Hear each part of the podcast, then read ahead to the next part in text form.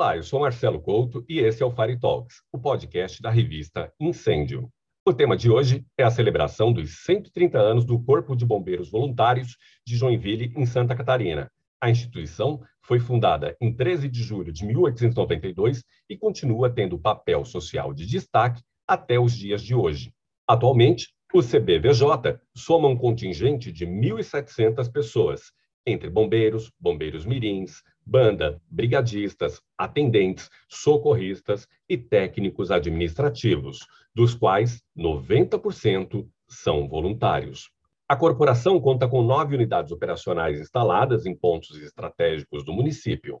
Somente no ano passado foram registradas 9.753 ocorrências. A gestão é feita pela Associação Corpo de Bombeiros Voluntários de Joinville, cujo diretor é justamente o Matheus Cadorim, nosso convidado de hoje. Matheus, muito obrigado por aceitar o nosso convite. A gente que agradece. Nós somos aqui é, leitores assíduos da revista e a gente admira muito e, e se inspira muito nas histórias que, que vocês publicam. Então, é um prazer para a gente poder também fazer parte dessa história. Por falar em história, esse é o tema da nossa conversa de hoje: os 130 anos do CBVJ. A que se deve tamanha longevidade? Nós somos a instituição voluntária em atividade mais antiga do Brasil, né? São 130 anos agora em julho. É, serviços ininterruptos, 24 uhum. horas por dia, são são nem, nem, nem guerras né, mundiais, nem pandemia, nada disso interrompeu os trabalhos dos bombeiros voluntários. A longevidade dela se deve a alguns fatores. Os principais, com certeza, é, são aqueles que a gente carrega até hoje conosco o propósito da, do nascimento da instituição foi muito forte. Né?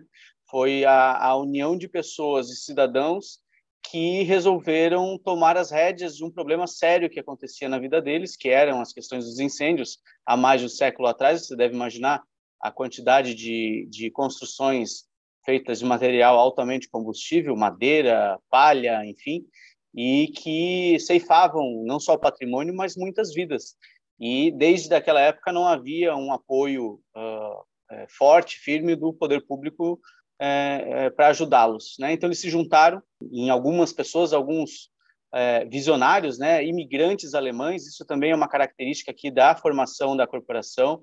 É um modelo que é copiado da Europa, que aliás é o mais difundido no, no, no continente europeu e em muitos outros países no planeta, que é o modelo voluntário civil de, de bombeiro. Né? Eu entendo também que a longevidade se deve ao, à transferência, geração após geração, da importância da corporação. E com certeza também, Marcelo, desde o início, tudo isso foi tratado com muita seriedade em vários sentidos.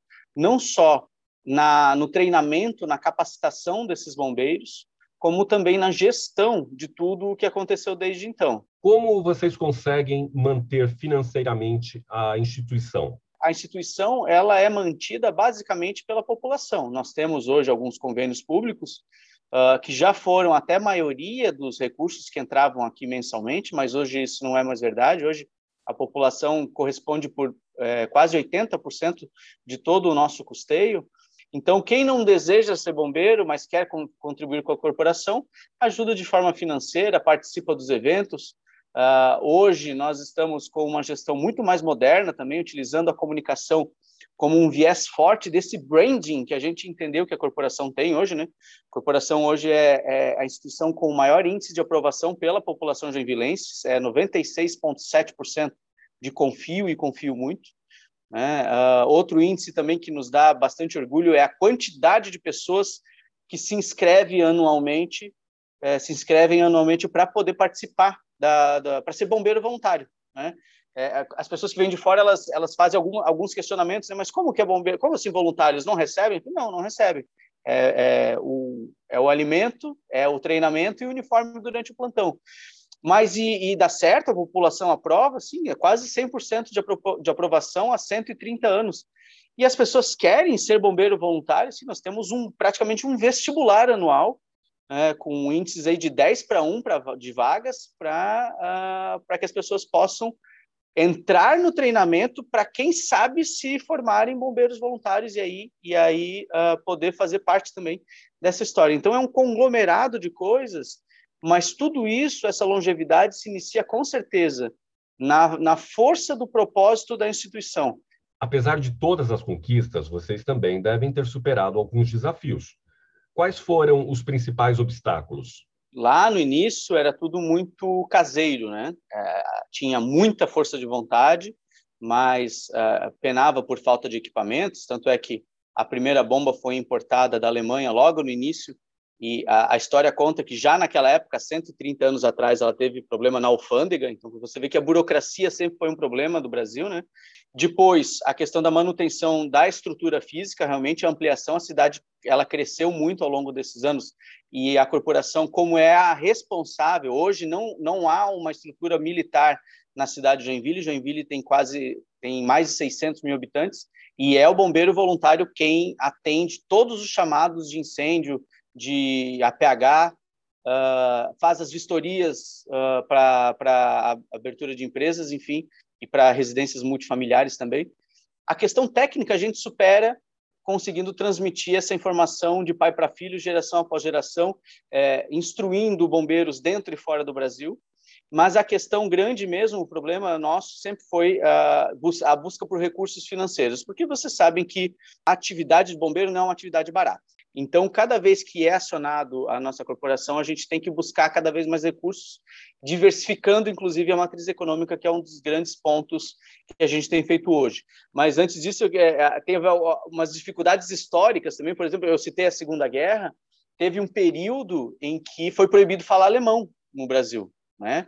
E nós temos, inclusive, as nossas atas, desde a ata de fundação, em 13 de julho de 1892, até meados ali de 1938, uh, ah, é tudo em alemão. As ordens eram dadas em alemão. E aí vem um intervencionista aqui, porque ele vieram vários ao sul do Brasil para impedir que fosse falado italiano, alemão, enfim. E esse representante, em determinado momento, percebendo a dificuldade que as equipes estavam tendo, foi permitido legalmente, por escrito, que o alemão continuasse sendo falado na, na, nossa corporação.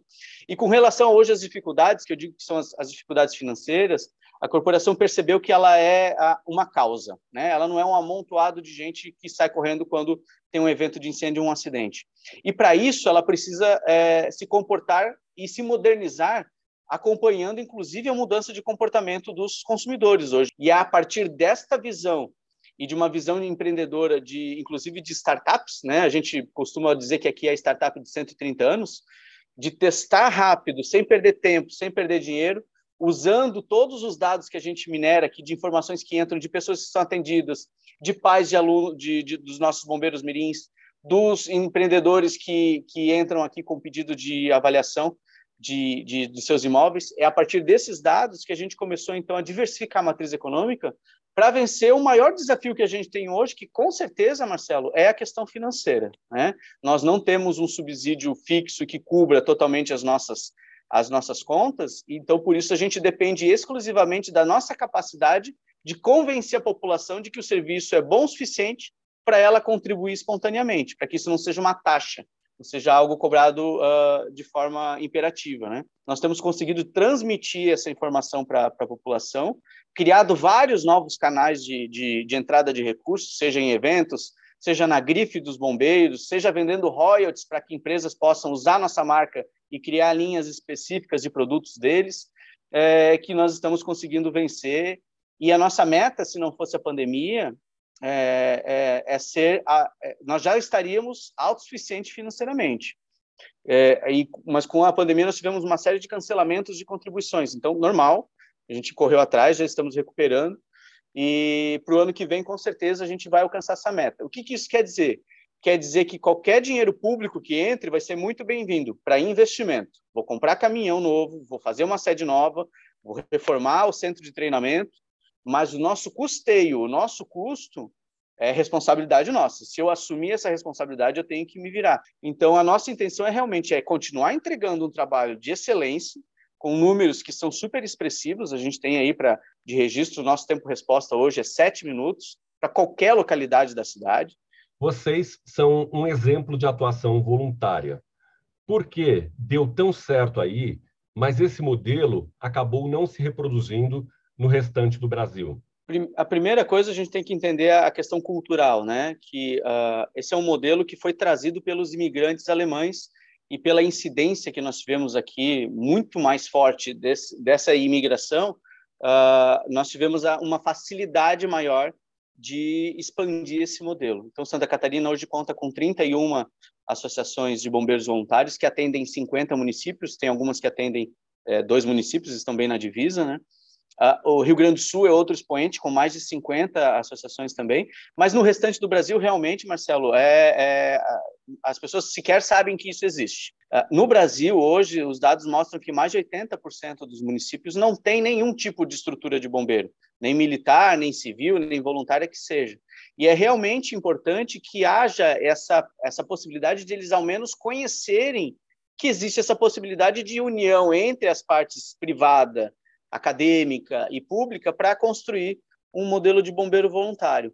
O que limita, ainda hoje, a expansão desse modelo pelo país afora?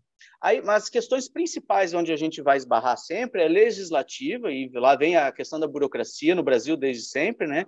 Porque em Santa Catarina, a nossa Constituição eh, estadual prevê a, a figura do bombeiro voluntário. Existe uma, uma, uma tentativa nacional de que isso aconteça, para que seja seja incluído na Constituição Federal, uh, mas existem também outras questões, e a gente pode, a gente tem a questão corporativista, mas há o nosso, o nosso questionamento é sempre assim, o bombeiro voluntário não quer se instalar onde já tem estrutura militar, não faz nenhum sentido isso.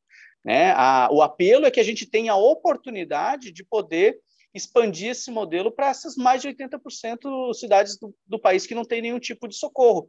E tem uma questão cultural também associativista que precisa ser desenvolvida uh, Brasil afora. Então, tem é, um, é um mix dessas questões que, com certeza, impedem a, a, a expansão do modelo voluntário.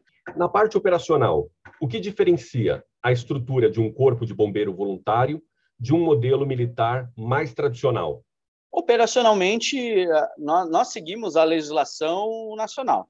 Talvez aqui nós não temos uh, o resgate aéreo de helicóptero, por exemplo, coisas muito pontuais. Mas daí nós, em parceria com a Polícia Militar aqui em Santa Catarina, nós temos, nós fazemos a troca. Nós atendemos o combate a incêndio terrestre e eles nos dão suporte aéreo. Como é o processo de seleção de novos integrantes? Afinal, quem pode se tornar um bombeiro voluntário? E qual é o nível de procura dos candidatos? O nosso índice é de em torno de 600, 700 inscrições para 40 vagas todo ano. Tá? Ah, e aqui tem uma questão que o, o, não, se não, tem, não são 40 aprovados, são 40 que entram.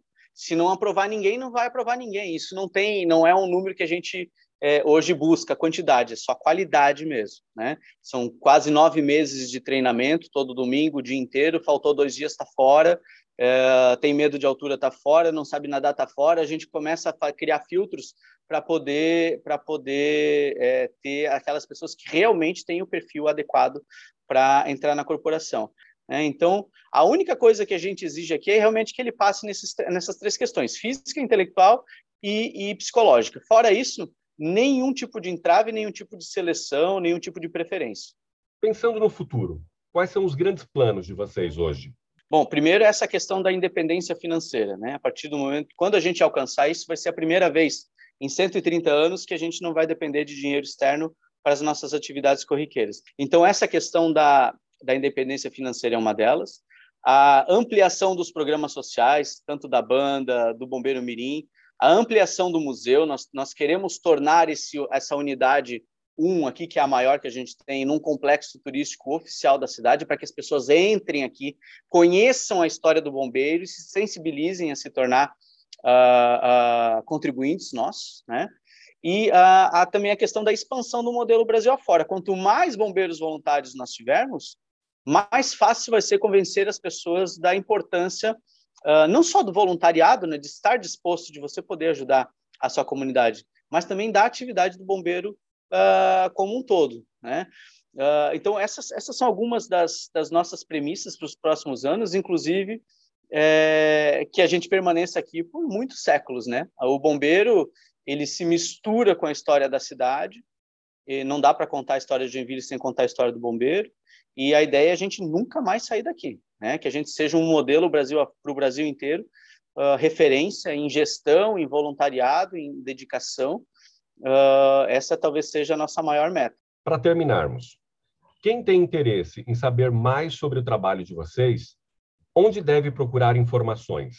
O nosso canal maior de comunicação é o site, né? Lá tem todas as informações, história, tem a, a timeline da, da, da, da, corporação. As mídias sociais, nós estamos em todas. E eu quero deixar aqui um convite para todo mundo que estiver nos assistindo.